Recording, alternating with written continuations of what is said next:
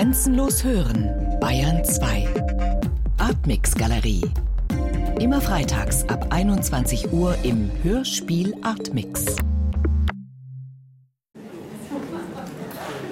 Vielleicht, weil es doch ein bisschen unangenehm oder zumindest sehr ungewohnt ist, ein Hörspiel mit so vielen anderen zu hören, schließen die meisten die Augen und senken den Kopf. Knapp 200 ZuhörerInnen im Saal haben jetzt die perfekte Hörhaltung für die nächsten vier Tage eingenommen. Mir schwirrt so mit geschlossenen Augen noch die leicht ironische Warnung von Festivalleiterin Martina Müller-Wallraff an uns alle im Ohr. Die meisten von Ihnen wissen es, weil sie Stammgäste sind, die dies nicht wissen. Die Macher sitzen mitten unter Ihnen, also die, die diese Stücke kreativ erfunden, produziert, erdacht haben und verantworten.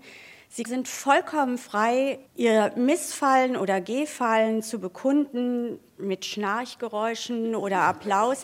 Sie müssen nur dann hinterher mit den körperlichen Konsequenzen rechnen. Also, dass das nicht untergeht.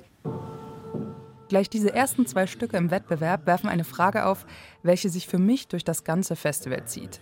Was ist real, was ist Fiktion und wie viel Unklarheit darüber darf das Hörspiel offen lassen? Da ist zum einen das Hörspiel KL Gespräche über die Unsterblichkeit, in der Autor John von Düffel einen Journalisten zum Interview mit Karl Lagerfeld schickt. Ich wusste, dass Sie etwas in der Art sagen würden, weil Sie in fast allen Interviews mit Ihrer Oberflächlichkeit kokettieren und davon sprechen, dass Sie nur schwadronieren, wenn Sie in Wirklichkeit philosophieren. Also, wenn ich sage, ich schwadroniere, dann schwadroniere ich auch. Auch, ja. Aber nicht nur. Sie philosophieren. Ja, ja das wüsste ich. Sehen Sie, genau das meine ich mit Koketterie. Ach, ich habe schon vor Jahren aufgehört zu kokettieren. Erst recht mit mir selbst. KL sieht jetzt haarscharf an mir vorbei ins Leere. Zum ersten Mal wirkt er etwas müde oder traurig oder beides. Wenn er jetzt seine behandschuhte Hand hebt und abwinkt, ist es aus.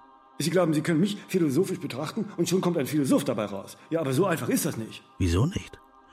Das wäre doch ganz im Sinne seiner Theorie über die Macht des Betrachters. Nennen Sie mir ein Beispiel, einen Grund für Ihre philosophische Meinung von mir. Eine perfekte Nachahmung in Sprache, Habitus und sogar des leichten Lispelns. Fast als würde Karl Lagerfeld wirklich wieder selber sprechen. Zu Beginn des Stücks aber ein klarer Disclaimer. Ähnlichkeiten mit jüngst verstorbenen Ikonen sind nicht zufällig, sondern beabsichtigt. Trotzdem ist der gesamte Inhalt dieses Hörspiels, insbesondere die Äußerungen der handelnden Personen, rein fiktiv. Redakteur Holger Rink von Radio Bremen musste leider in Vertretung von Autor John von Düffel sprechen, der kurzfristig verhindert war. Es ging ihm, glaube ich, auch darum, die Frage Sein und Schein zu stellen. Und der Schein Lagerfeld, eine der Figuren, der wie keine andere das eigene Bild von sich selbst geschaffen hat. Aber hinter dieses Bild zu schauen und zu gucken, was ist denn jenseits von diesem Witz, dieser Ironie, dieser, wenn man so will, Selbstgewissheit. Da gibt es auch Traurigkeit und andere Aspekte, vielleicht auch sogar Todesängste, Erschöpfung. Und dieses sozusagen dahinter kommen, ist, glaube ich, ein Grund, warum Büffel sehr konsequent äh, gesagt hat, ich orientiere mich nicht an der Biografie, dann bediene ich nur wieder das Ikonenhafte, weil das kennen wir. Auf den ersten Blick sehr ähnlich. Steve Jobs von Albin Lefranc. Ein innerer Monolog eines sehr bekannten Mannes kurz vor seinem Tod, der aber ein eher düsteres Bild des Apple-Gründers zeichnet. Ich habe wohl verstanden, dass ich auf Ihre Station kommen muss. Man hat mir erklärt, es müsse in einem medizinischen Umfeld operiert werden und so weiter. Ich habe mir die Bilder von den Zimmern angesehen. Als erstes müssten die Lampen ausgetauscht werden, wenn Sie wollen, dass ich zu Ihnen komme.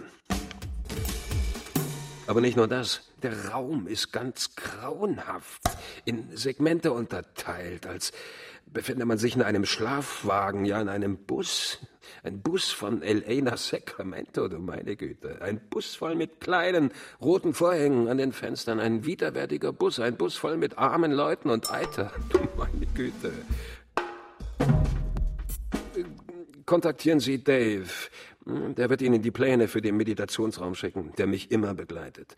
Meine Firma wird natürlich für alle Unkosten aufkommen. Und wenn ich wieder weg bin, können Sie den Raum besichtigen lassen. Sie können sagen, The Man of the Year im Time Magazine wurde hier behandelt. In diesem Hörspiel gibt es keinen Disclaimer. Dass das Publikum vielleicht automatisch Vergleiche zum echten Steve Jobs ziehen könnte, sieht Regisseur Martin Zilker nicht. Aber das ist natürlich gar nicht der Sinn so einer Geschichte, sondern wenn ich jetzt zum Beispiel darüber nachdenke, ob Richard III. wirklich so gesprochen hat, wie Shakespeare es ihm in den Mund legt, dann komme ich, glaube ich, auch zu einem anderen Ergebnis. Ich glaube, es geht aber da tatsächlich in so einem Kunstprodukt um was ganz anderes. Um nicht diese persönliche Biografie, das ist nur ein Aufhänger, das ist nur eine Figur, es könnte auch jemand anders sein. Das ist halt ein Königsdrama und es geht vorwiegend um den Kampf mit dem Tod. Natürlich kann man als Macher davon ausgehen, dass die Hörerinnen wissen, dass sie nun Fiktion zu erwarten haben und keine Wahrheiten. Aber trotzdem ist es doch so, dass wenn man sogar im Titel den Namen einer bekannten Person verwendet, unweigerlich die Erwartungshaltung erzeugt, dass das, was ich höre, irgendwas mit dieser Person zu tun hat. Vor allem, wenn die Person erst vor kurzem gestorben ist und nicht schon vor 100 Jahren. Da hinkt der Vergleich mit Shakespeare dann doch ziemlich. Ich begegnete ihm im Dezember 1989 in einer Bar. Ich war auf der Durchreise in New York und er bot mir seine Wohnung an. I accepted. He gave me the address, handed me the keys and disappeared.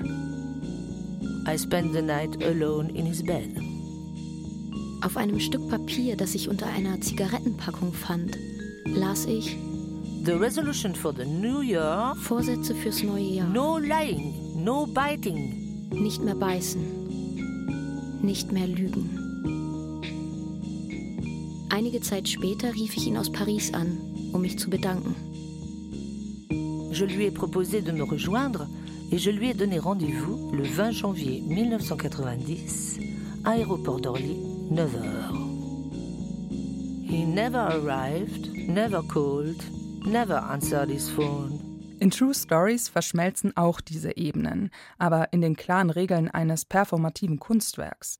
Ulrike Hage hat für das Stück Texte der Konzeptkünstlerin Sophie Kall verwendet und sie drei SchauspielerInnen lesen und dazu improvisieren lassen. Die Texte von Sophie Kall, immer aus der Ich-Perspektive, lassen selber offen, ob es wirklich biografische Zeugnisse sind oder nicht. In den Improvisationen entstehen spannende, authentische Momente zwischen den SprecherInnen. Wie spannend dokumentarische Arbeit im Hörspiel sein kann, zeigt das Gewinnerstück des Deutschen Hörspielpreises. Chinchilla Arschloch Was Was schickt zwei echte Menschen auf eine besondere Reise. Christian Hempel und seine Tochter Phyllis wollen ans Meer fahren. Eigentlich nichts Besonderes, außer der Vater hat das Tourette-Syndrom. Ich bin natürlich total dem Schnitt ausgeliefert äh, im Radio, weil man kann natürlich alles daraus machen die wilde Bestie, die eigentlich keinen ganzen Satz zustande bekommt äh, und nur noch äh, schreit und zuckt. Oder eben den völlig tiefen, entspannten ähm, Typen, wo jeder sich fragt, was erzählt er uns denn da mit Dix eigentlich? Blöde Kuh, du Fotzenarsch, Bohlenarsch, Bäkampenarsch, Chief Officer, Chinchilla-Arsch, du montiertes Arschgerätchen, Darella, Muschi, Communicate, Arschloch. Ähm, ich habe so Fragen für dich vorbereitet. Und die stehen auf den Karten drauf. Eins. Ah, oh, also ein Lieblingsthema. Oh Gott, oh Gott, oh Gott. Prozess mit Nachbar. Wo ist denn das? Ja, ja, ja, hier. Die Ausrufe, die Ticks sind immer übersteuert, tun fast in den Ohren weh.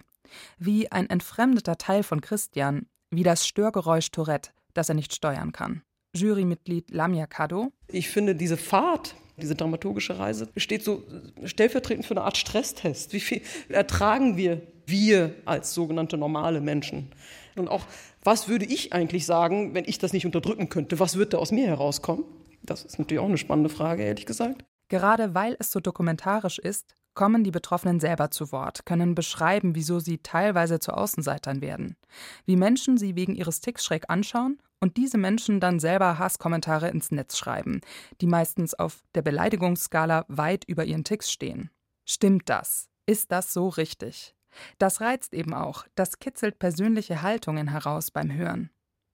So gab es bei Die dritte Arbeitskraft mein Geld von Michael Stauffer die vielleicht hitzigste Diskussion des ganzen Festivals. Erster Schritt, ich nehme mein Konto, meinen Kontoauszug, mache ein PDF draus, manipuliere den Kontostand, schreibe 200.000 und pick mir das auf meinen Kühlschrank. Dein Ziel wird immer definiert ja, und schreibe das Datum dazu, ab heute in drei Jahren. Das heißt, ich weiß, ich möchte zu diesem Zeitpunkt 200.000 Euro netto nach Steuern haben. Das muss ich definieren. Und nur dann kann ich diesen Weg gehen. Also aber warum willst du denn Gefühle haben beim Geld ausgeben oder beim Geld einnehmen?